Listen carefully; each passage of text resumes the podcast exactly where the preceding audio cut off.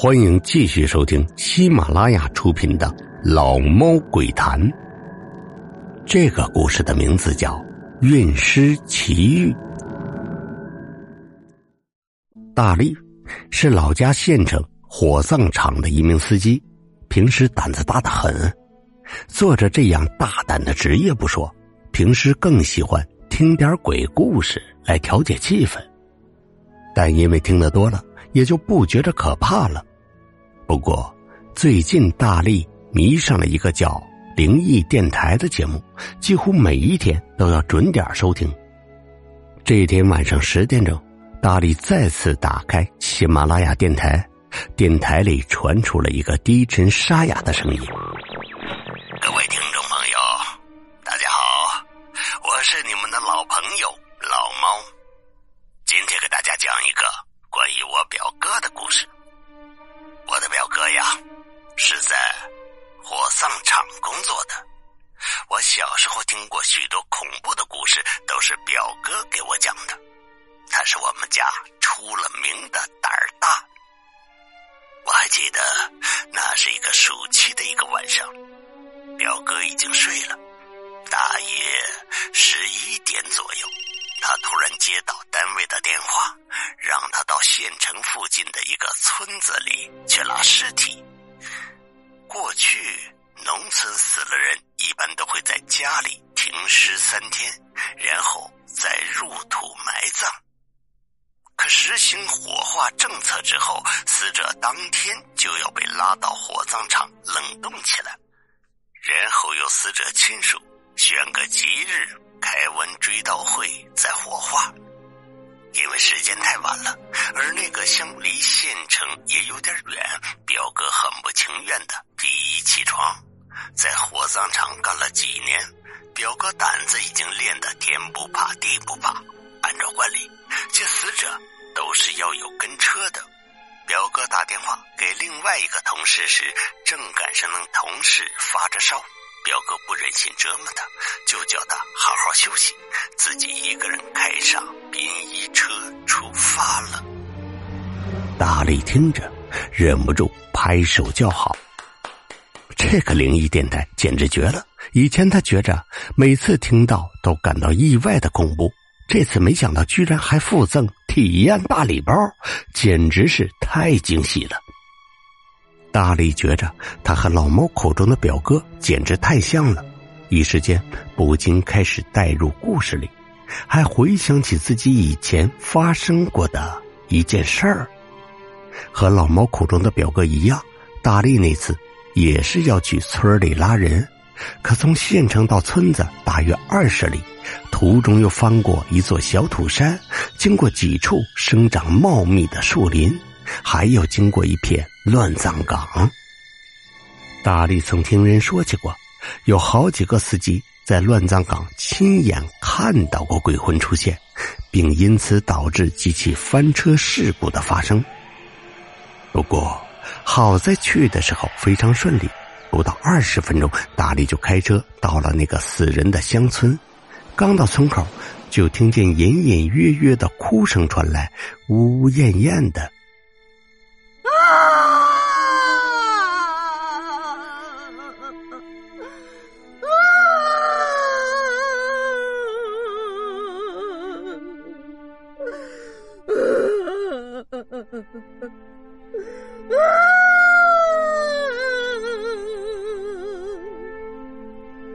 在寂静的山村夜色里，这些时断时续的声音听起来十分恐怖。循着声音，大力很容易找到了死者的家。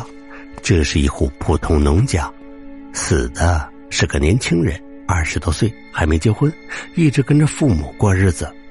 今晚大约九点来钟光景，因为和父母吵架，冲动之下一口气喝了两瓶农药。发现的时候，人已经死亡，死状极其痛苦。嘴脸严重扭曲变形，肚子还撕破了一个大洞，十分恐怖吓人。此刻，在昏暗的灯光下，他静静的躺在临时搭起的木板上，脸上蒙着白布，双脚被麻绳绑着。农村人传说，若不绑着，怕死人会诈尸。因为死者是喝农药死的，按照农村的说法，这是横死。若不尽快把尸体拉走，他的鬼魂就会祸害村民。大力一到，在现场帮忙的人便围了上来。死者的父母是一对老实巴交的农民，儿子刘一书说想要被火化，父母也没啥主意，就想着把儿子尽快拉去火化。很快，大力被请到的客厅里。死者的父亲悄悄塞了五百块在大力的兜里，接着帮忙的人端上了饭菜。在大力吃饭的时候，男人们赶紧把尸体装上车。对此，大力早已习以为常。他吃饱喝足后，走出去上了一趟厕所。大力，他才回想到此，就被一阵极其诡异的音乐拉回了思绪。电台里。老猫刻意压低了声音。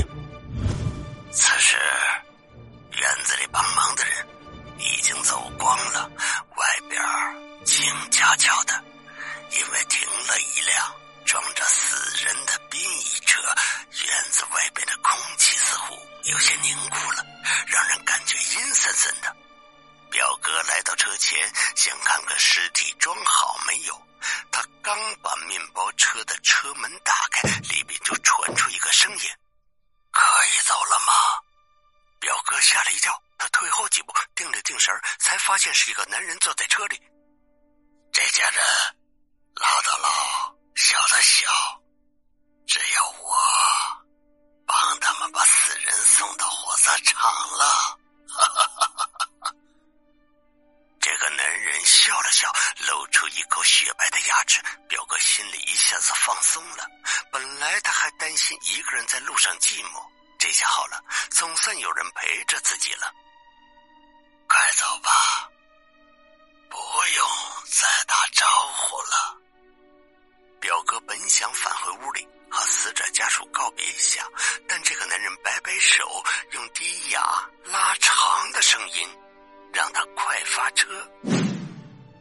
听到这里，大力挠了挠头，他不记得当初有没有人上过自己的车，只隐约记得他起步一脚油门，车开出好几十米，死者的父母从屋里跑了出来，他们大声的喊着什么，但大力也没有在意，没有听清，他挥了挥手，加快速度开走了。电台的声音仍在继续着。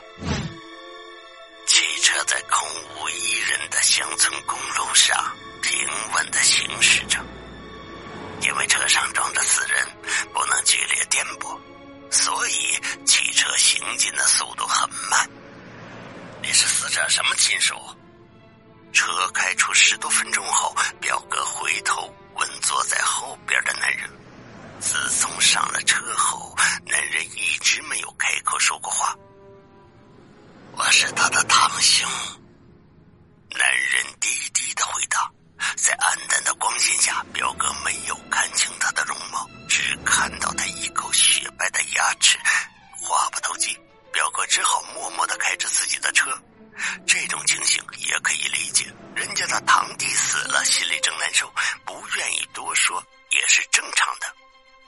听到这里，大力回想起自己的经历，那晚的景色，即便过去了这么久。大力依然记得清清楚楚，他记得他的车才开了一会儿，不知不觉一轮圆月从云缝中钻了出来，月光洒在大地上，冷冷清清的。此时，车进入了一片树林中，月光透过树隙，在路面上留下一片片斑驳陆离的树影。大力当时虽然胆子很大，但座位后边躺着个死人。现在又是午夜时分，他心里渐渐有了一丝凉意。此时的大力，仿佛正在配合着灵异电台里的故事，回忆起自己的故事，怎么就好像那么疲惫？这时，灵异电台恐怖的音乐声烘托下，开始加速讲解。后面的男人始终闷声不吭，气氛很压抑。汽车好不容易钻出了树林。前面被他开阔起来，表哥也慢慢放松下来。此时月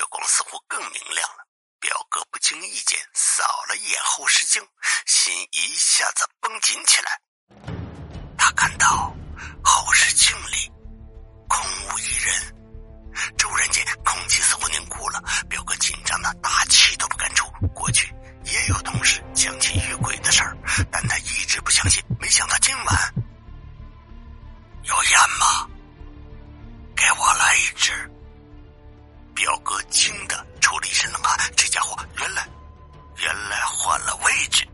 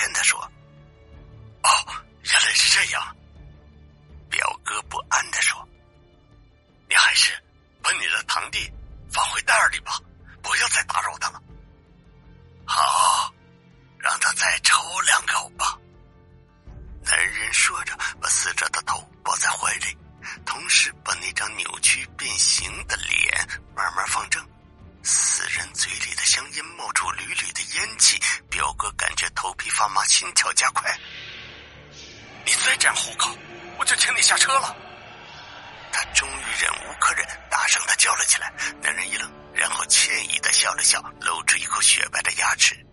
他把尸体塞回袋里，表哥才长长的舒了口气。说真的，这么多年不怕死尸的人，他没有见过。汽车一路很顺利的行进着，翻过了小山包，又经过了乱葬岗。当城郊的房屋建筑出现在视野内，表哥心里悬着的石头。落了地。听着电台的讲述，大力也跟着一起紧张起来。就在这时候，他的电话突然响了，突如其来的铃声吓了大力一跳。他拿起电话一看，发现竟然是同事。大力，晚上有单活，给的费用可不低，你去不去？要是以往，大力肯定想都不想就会答应，但这次不知因为什么。大力答应的话在嘴边转了转，最后咽了回去。他含糊其辞：“啊，我看看晚上有没有空。”说完，他不由分说把电话挂了。电台依然在继续。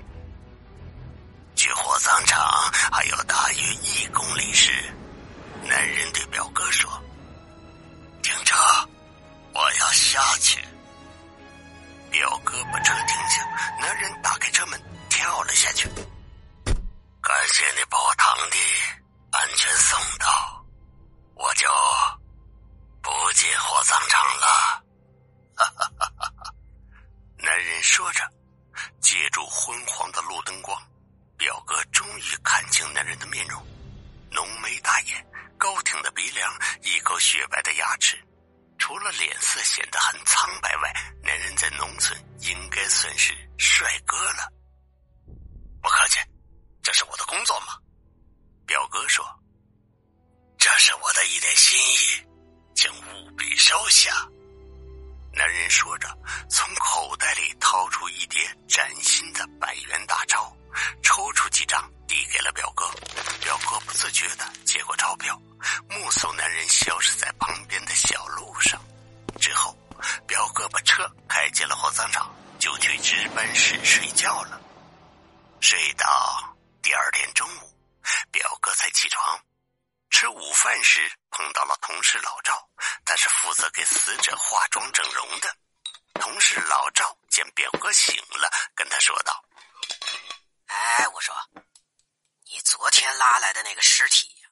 太难整了。我花了两个多小时啊，才帮他化好妆。听说喝农药死的，死相很难看。表哥说道：“你别说，整完容以后啊，哎，挺帅的一个小伙子呢。”老赵开玩笑的说：“哎，可惜喽，他这一死。”哼不知道多少女孩子啊，得伤心呐。挺帅的，表哥突然想起昨晚那个自称死者堂哥的男人。那，你带我去看看。表哥来到隆冬室，打开裹尸袋的拉链，真的挺帅，浓黑的眉毛，高挺的鼻梁，嘴角露出一抹微笑。啊！表哥大叫一声，赶紧逃了出来。在火辣辣的阳光下，他脸色苍白，虚汗淋漓，觉着自己的呼吸都快停止了。听到这里，大力觉着自己的呼吸也快要停止了。他想起来了，之前那次确实有人在火葬场的门前也不由分说的塞给了他几张钞票。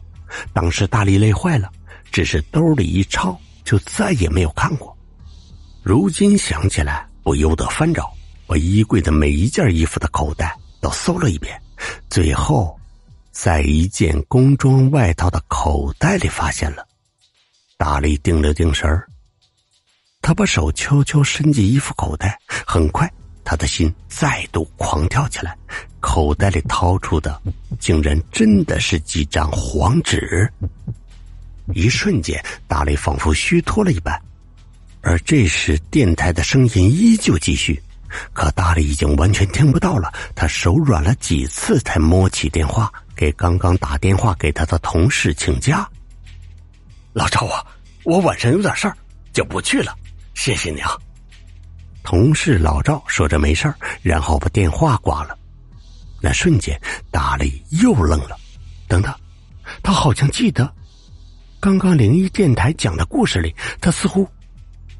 也有个叫老赵的同事，那么现在问题来了，他究竟，他究竟是在故事里，还是，还是，还是巧合呢？